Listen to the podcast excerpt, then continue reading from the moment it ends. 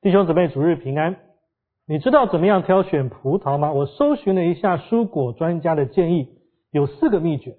第一个呢，果粉越厚，品质越佳；第二个呢，越有弹性的越好；第三个，鲜绿色的果梗，而且你把葡萄整串提起来，这个梗蒂跟果实紧密相连的，就是好的葡萄。而最后一项，我觉得最靠谱，就是直接试吃吧。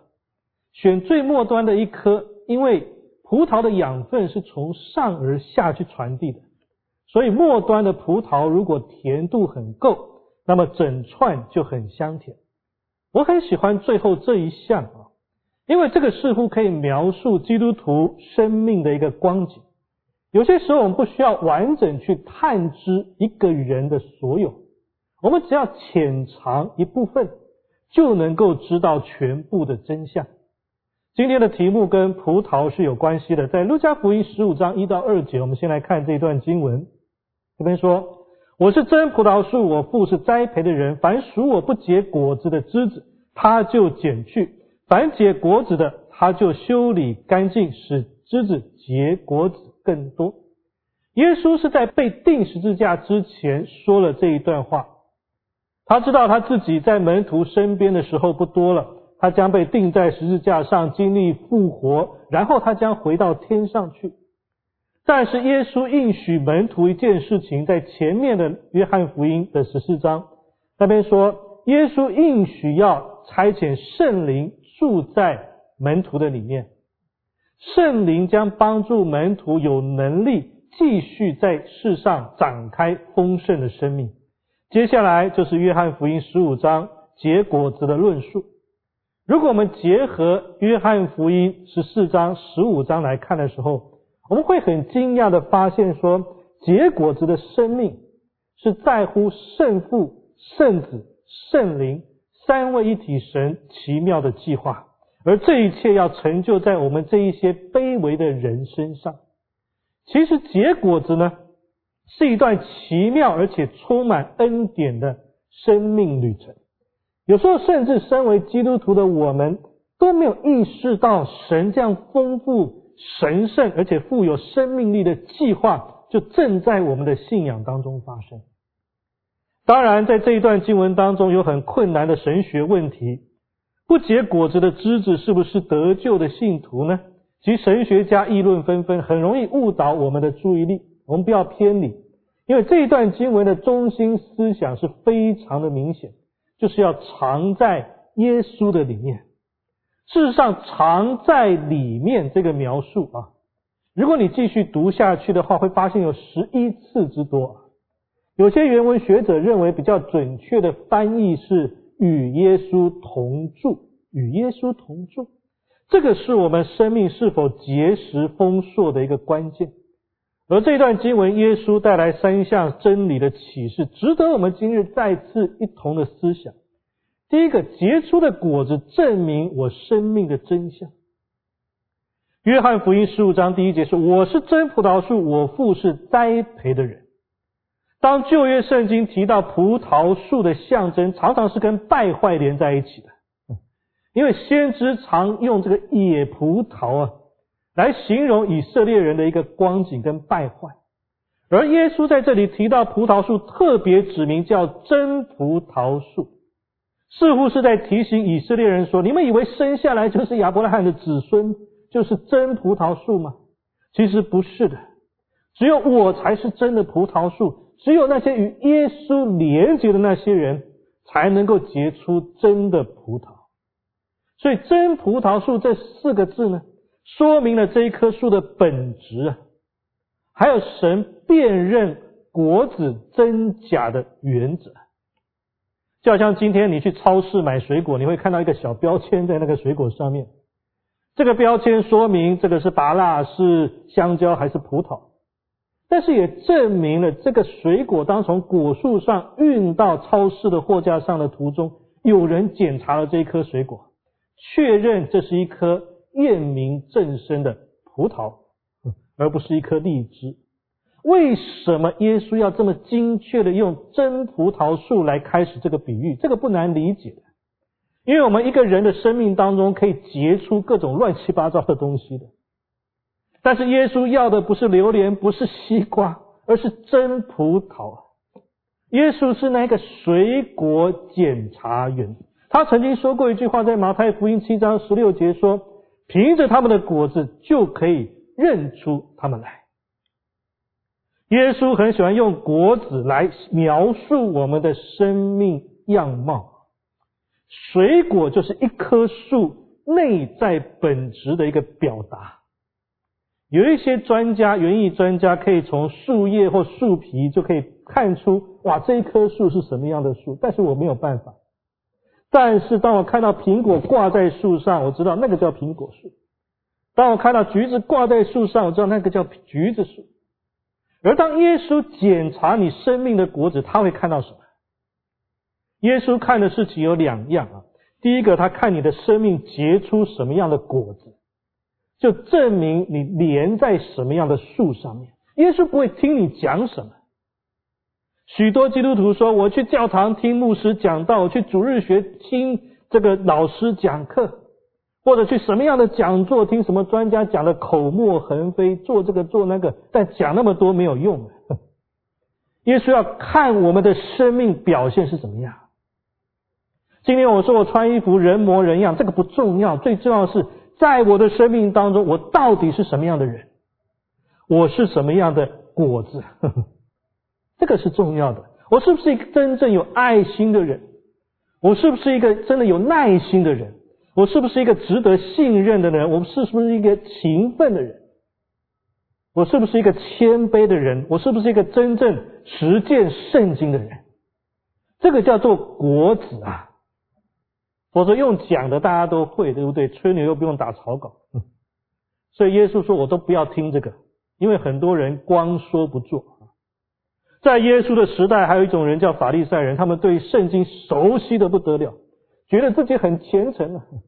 他们遇到红灯、十字路口停下来，大声祷告，抓紧时间祷告，哈利路亚，主啊，主啊，主耶稣。但耶稣说，装腔作势没有用，我不要听你讲什么、说什么，我用看，不用看，不要装模作样，不用解释半天多。哎，先生，了解一下啊，我跟你介绍我的产品怎么样怎么样，完全不用。耶稣用看的就知道，从果子就知道树。他拔下那个末端的那颗葡萄，一尝就知道真相。耶稣说：“从你的果子来证明你是他的门徒。”基督徒生命的真假好坏证据就在所结的果子里面。我们结的是葡萄还是香蕉？就算是葡萄是真的很甜，还是真的很酸呢？这个是耶稣第一个要在我们的生命当中检查的事项。第二个，耶稣要看的是，如果你是真葡萄的枝子，还能不能结出一颗以外的其他葡萄？在约翰福音十五章第二节说：“凡属我不结果子的枝子，他就剪去；凡结果子的，他就修理干净，使枝子结果子更多。”耶稣其实对我们生命的计划不是让我们成功，而是希望我们富有成果。在某些层面的意义上，一个基督徒生命的果子，就是另一个基督徒生命的种子。当我们提到果子的时候，它总是涉及到属灵的再生，就好像葡萄里面有葡萄的种子，而每个葡萄种子里面。有成为另一棵葡萄树的潜力，而这个就是神对我们的计划。我们的生命应该对别人产生生命的影响，我们生命的果子应该成为别人生命的种子，引导其他人一起连结于基督啊！我相信这一座教堂之所以在这里，是因为有人传递了生命的种子在一些人的生命当中。而那一些人播下了更多的种子，今天我们可以享受丰收，是因为我们正享受过往这些生命结实丰硕的基督徒所撒下的那个种子而结出的成果。弟兄姊妹，无论你走到哪里，你都在播种那个属灵生命的种子嘛？你能够指个某个人说：“我正在他的生命里面播下信仰的种子吗。一个基督徒的果子，就是另一个基督徒的种子。接着，耶稣告诉我们结出好果子的方式。若要结出好果，需要能接受修剪。在我家后院有一株极小的葡萄藤啊，虽然很小，但是有不少的枝子啊。然而，大多数的枝子都只长了叶子，没有任何的果实的。尽管它们是枝子，但是因为他们抢夺了那些能够结果子枝子的那些养分，所以反而那些结出果子那些枝子所结的葡萄啊，很小一颗，这个体积大概只是电视遥控器 power 键那么大而已，可能比我的青春痘还小。那些有经验的弟兄姊妹告诉我说，枝叶茂盛的树枝啊，只会对结果子的枝子产生拦阻。而从信仰的经验来看的话，这个就好像是一幅真基督徒跟基督教徒之间的图画。有很多的基督教徒，他们做很多的事情来装饰他们的宗教生活，就好像很多的枝子一样，很多枝子的一个葡萄藤。他们上教堂，精通宗教的语言，各种侍奉。他们谈论神，但只有在教堂里面，而且多半只听不讲。他们对于神有知识上的理解，但没有爱的感觉跟经验。比起神圣的追求，他们对世俗的事物更感兴趣。所以这样的人不会结出好的葡萄，因为他们生命的养分都被那些不结果子的枝子所吸收了。他们的生命没有很稳固的连接在耶稣基督上面，甚至我要说。有些所谓的基督徒，甚至不是那些不结果子的枝子，他们只不过是挂在葡萄树上的圣诞节葡萄灯饰而已，很好看，但是它一直好像在葡萄树那里，但不属于葡萄树，好像是一在教堂里面，但不属于真正的教堂。这有什么意义呢？葡萄灯是没有任何的味道的，只是好看的。但是一个真正的基督徒，当你看见在他生命当中那个真正的果实，你就会明白到他们与神的关系是活的，是新鲜的，是可以感受到味道的。但即使是基督徒结不出好果子的仍然很多，为什么？就像我们刚才讲。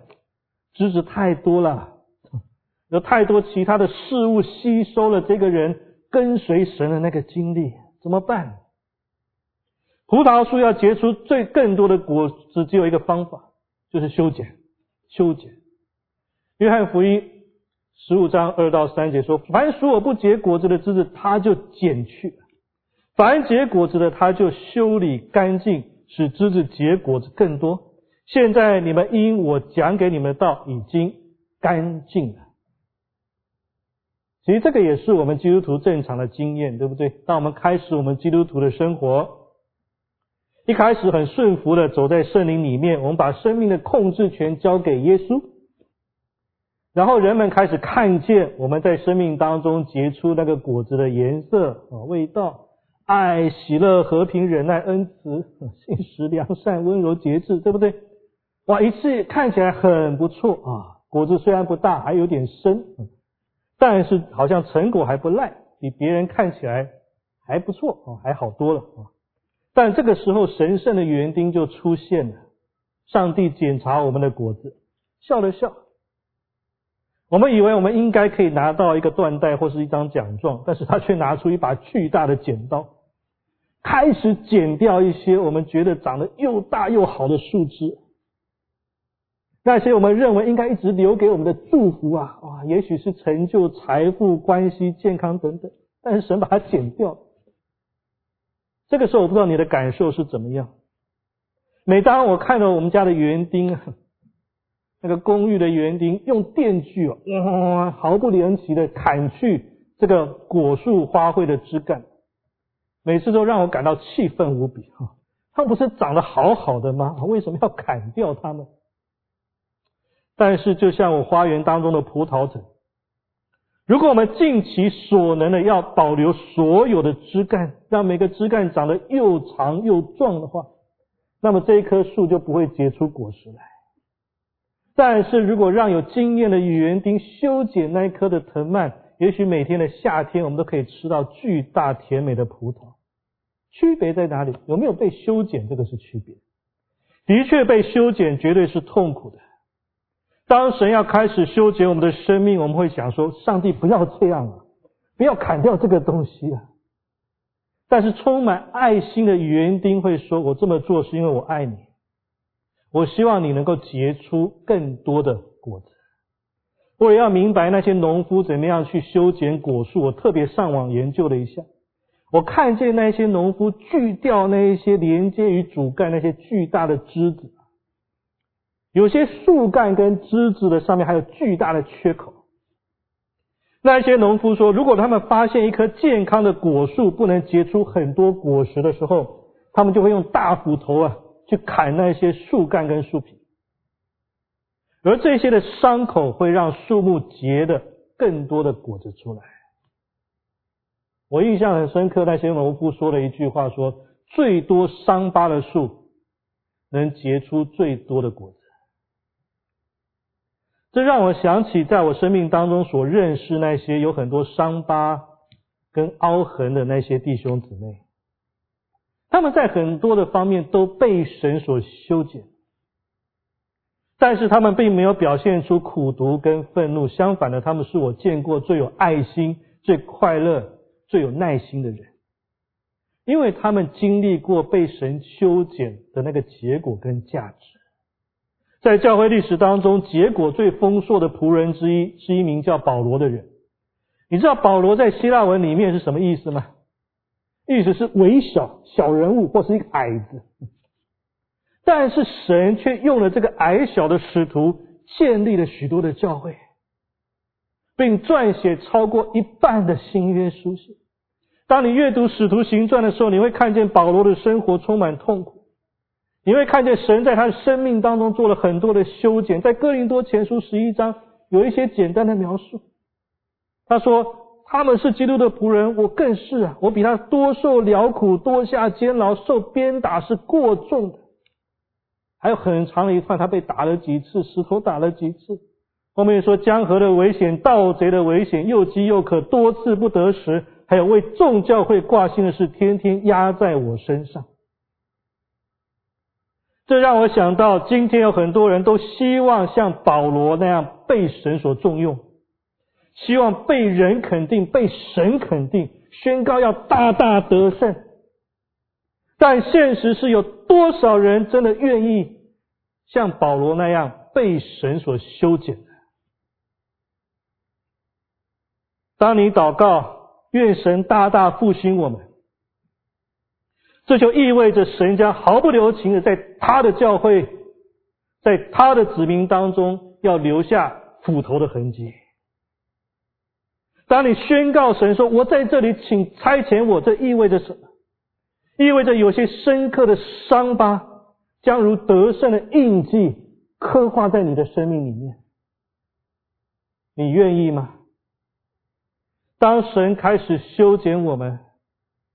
神要对付我们的不敬虔、不公义、不圣洁，他用环境来修剪我们的行为，他允许我们经历苦难，让我们悔改，因为他希望我们洁净。洁净跟能力是密不可分的啊！一个基督徒的生活若不圣洁，他的生命就没有能力。有些基督徒可能结出一些果子，可能有一些魅力。有些人可能跟随他们，但是他们没有神的大能呢。有才华跟恩赐是一回事，但生命里面有神的大能，那个是另外一回事情。所以修剪的目的是什么？是为了结果子的能力。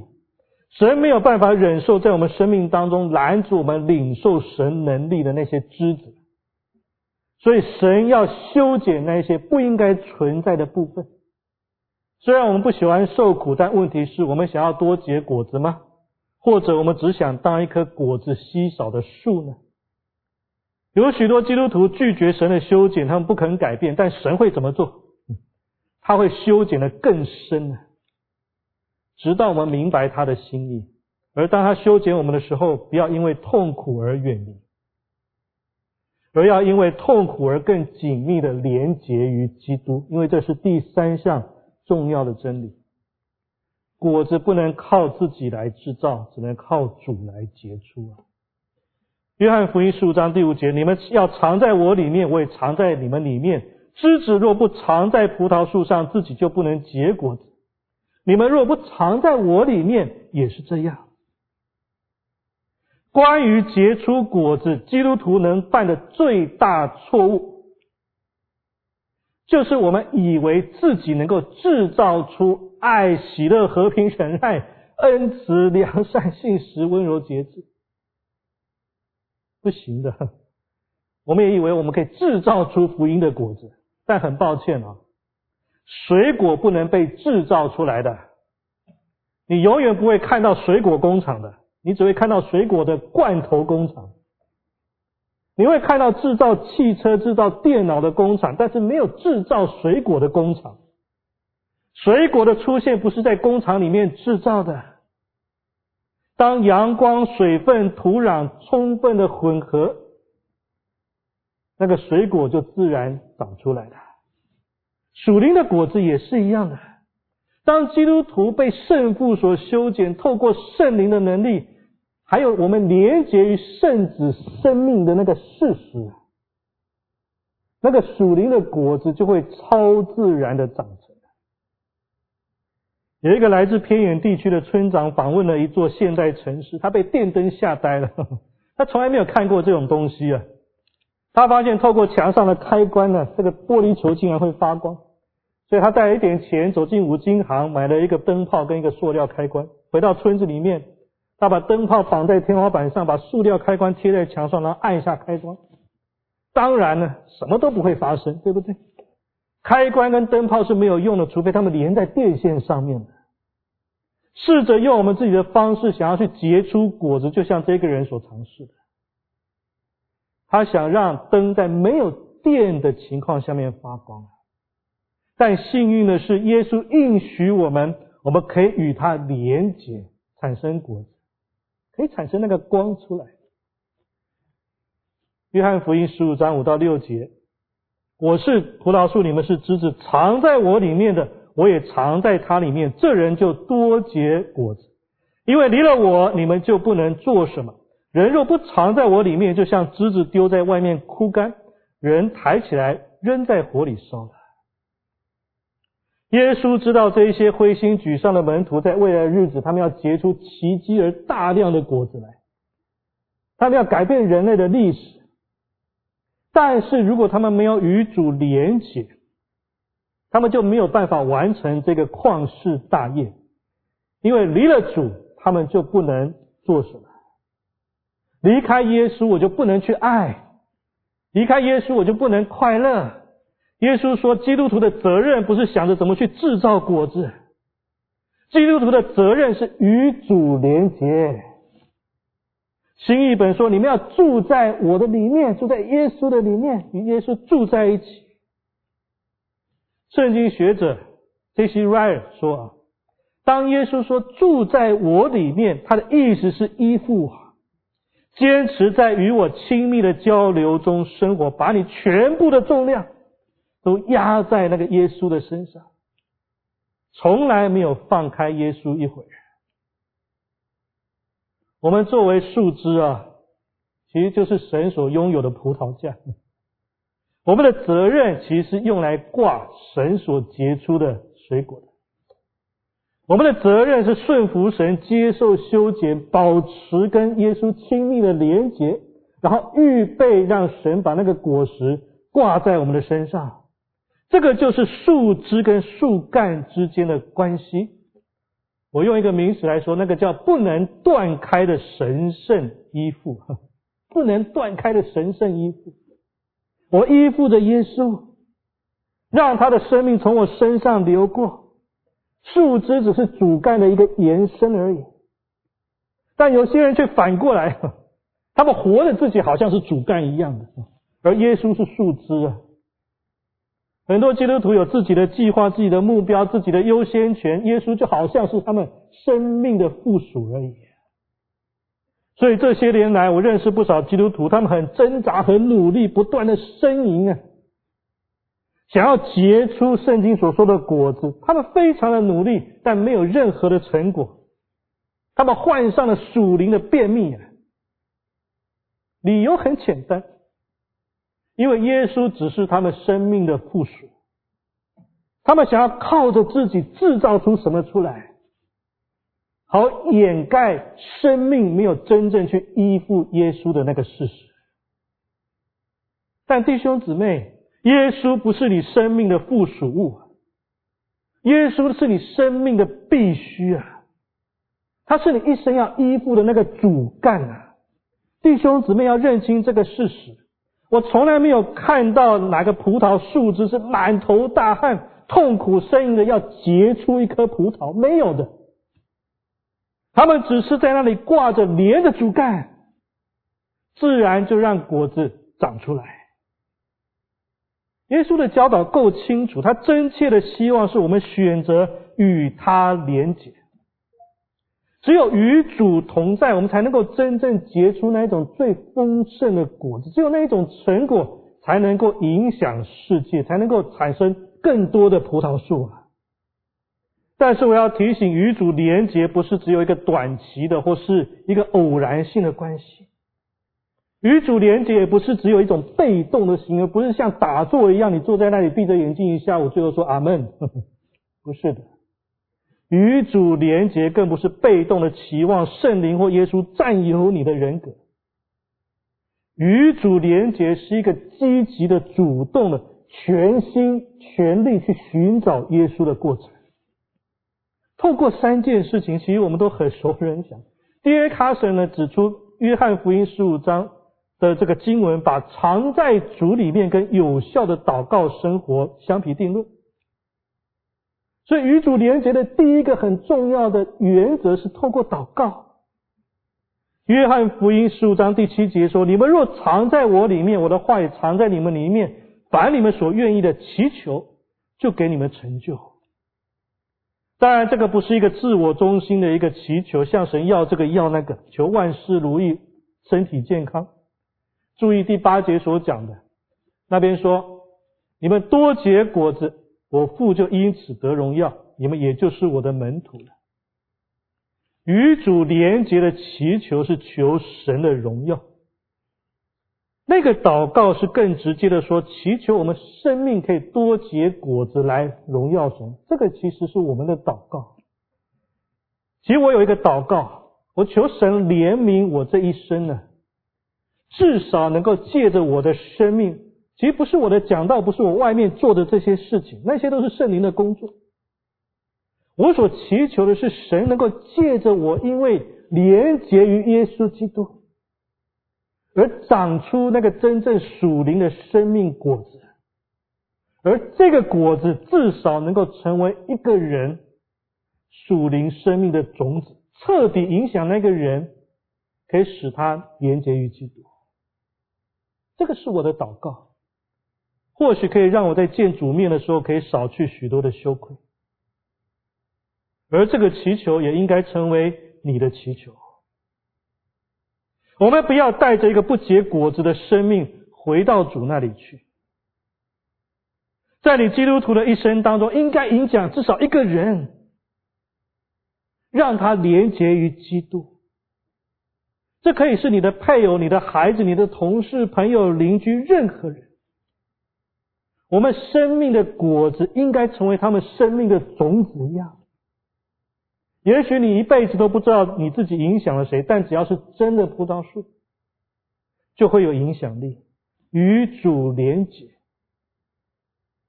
那个祷告就是认定在我们生命当中每一刻主都存在的。真正能够结出果子的祷告生活，就是一个人在生活的每一个方面。都能够认定主，时时刻刻认定我们的主就在我们的周围，让主耶稣参与我们生活的大小事情，以至于我们可以随时向人去见证耶稣是无所不在的。不要只把主耶稣局限在礼拜天的早晨，不要只把祷告局限在一天当中的某个时刻，不要只把传福音局限在只做幸福小组的时候，结果其他这个一天当中的其他时刻，你都没有想到耶稣，这有什么用？不要想说上班的事情何必告诉耶稣，接小孩、下课、做饭的事情何必告诉耶稣？耶稣不会关心这些事情。但你错了，他当然关心的。圣经告诉我们说，他连我们头发数目都知道。为什么不让耶稣参与我们生活当中所有的大小事，养成习惯？所有的事情上都认定主，祷告他的帮助，感谢他的良善。这个就是住在基督里面的祷告生活。一天开始到结束，让耶稣来引导我们，写明更多的智慧。第二个也很简单，透过读经，我们也常在讲，对不对？约翰福音十五章第七节：你们若藏在我里面，我的话也藏在你们里面。我可以把读经放在祈祷生活后面，因为我们的生命如果不先认定主、祈祷神这圣灵在我们里面有引导的话，那么读圣经不会有太多的果效的。近前人物的代表叫斯本尔，他说了一句话说。圣经的话不是像药一样的可以机械式的产生效用，而是要借着神的灵，将神的话在人的灵魂当中活过来。如果不是圣灵感动人回应圣经，听圣经不会比听其他任何东西更为有益的。同样的，若不是读者已经在基督里成为新造的人，因而得到神灵之光照，那么人就不能完全明白圣经。其实诗篇第一篇也描述一个人日夜去默想神的话，当他默想的时候，就好像一棵树栽在溪水旁，叶子总不枯干，对不对？一旦我们决定开始积极行动，凡事认定主，我们会变成一个忙碌的人，但我们不会忙着做两百件不同的事情。我们会开始做两件最基本的事情：第一件刚才说的祈祷，第二件读神的话。因为这是最基本连结于基督的方式。有人说这不就老生常谈吗？读经祷告，对呀。但你做了吗？做了吗？认真吗？有坚持如此去行吗？还是继续停在那个听着老生常谈却从来没有去行的阶段呢？读经祷告，带着真诚跟渴慕的心去做，才是真正的与主连结。我们必须一直记着耶稣所说的。离了我，你们就不能做什么。我们应该持守这样的态度，不是只有在教会的事工上面，而是在生活上面的每一件事情。神啊，我需要你。我知道若没有你的帮助，今天连我呼吸都不能做。我们可以连续几十年把神局限在主日的早晨，但我们也可以学习从早到晚来认定他。这应该成为我们信仰的方式。而我相信，我们会在生活当中看见神施恩的时候，我们对神会有新的见证。有很多基督徒抱怨我为什么都没有听过神的声音？为什么我读经得不到什么亮光？为什么我没有经历神的带领？为什么我不明白神的旨意？为什么侍奉没有动力？为什么没有传福音的火热？理由简单无比啊！因为没有记住在基督里面嘛。当我们没有去认定神的时候，没有每天连接于他的时候，怎么会产生这样的东西？当我从神学院毕业之后，一开始的侍奉，我遇到不少的挫折。我发现我并没有以侍奉为乐。虽然推动事工很成功，哇，弟兄姊妹好像也很肯定，但是我觉得我自己是一个失败者。我觉得做很多的侍工都是凭着我自己的力量，所以我觉得疲惫不堪的。虽然我决心成为一个好牧师、好丈夫、好父亲，但我常常觉得很沮丧，因为我不断的发现我在行为跟思想上面我没有办法像耶稣，我离他很远，我没有结出那个理想基督徒的果子，甚至差得很远。我处在很危险的边缘，心里充满失望，但是我仍旧在台上宣讲着盼望的信息。直到有一天，在一次灵修当中，神让我看见我自己生命的光景。我虽然一直很奋力的为主来工作，我虽然头脑上接受耶稣在我生命当中的事实，但我只是当做一个理论在接受。在我实际的生活中，我一直无视于这个事实，我忙着为主做所有只有他自己才能成就的事情，而我没有真实的去依附在他身上。直到那一次，主再次向我显明那句话：“离了我，你就不能做什么。”我在主的里面才彻底的降服，承认我的不能呢，我不能为主做什么，我甚至要一直跟主连结都不能呢。但是有一个声音在我里面问我说：“你不能，但是你愿意吗？你愿意吗？”我知道这个是主的声音。我说我愿意，我愿意认定你。胜过其他一切。我明白主所看的是我跟他的关系怎么样，而不是我那些做工的恩赐，不是我多会讲道，不是那些。主所看的是那个愿意，而不是那个能力，因为能力是他给的。当我明白这个真理，我就得到释放。我从那个只有在人前求工作侍奉表现的压力当中得到释放，进到那个与主建立亲密关系的那个真正的喜乐。只有在他的里面，我才能做，才能够真正结出主所要的果子。最后一个，透过顺服神的命令，还有委身。祷告跟读经，最后总是带来对神命令的顺服。我们为主能做最大的事情，就是成为他的旨意能到之地。如果今天当我们祷告，愿你的旨意行在地上，如同行在天上，而我们的生命却拒绝成为神旨意能到的地方。那么每念一次主导文，我们就是在骗神一次。顺服神，并非什么事都不做，而是像枝子一样连接在主干上面，结出他所需要的果子。这样的顺服不是出于勉强，而是来自于爱的驱动。约翰福音十五章九到十节：我爱你们，正如父爱我一样。你们要藏在我的爱里，你们若遵守我的命令，就藏在我的爱里，正如我遵守了我父的命令，藏在他的爱里。遵守主的命令，就藏在主的爱里。这说明爱不是只有一种感觉的，爱也是一种选择的。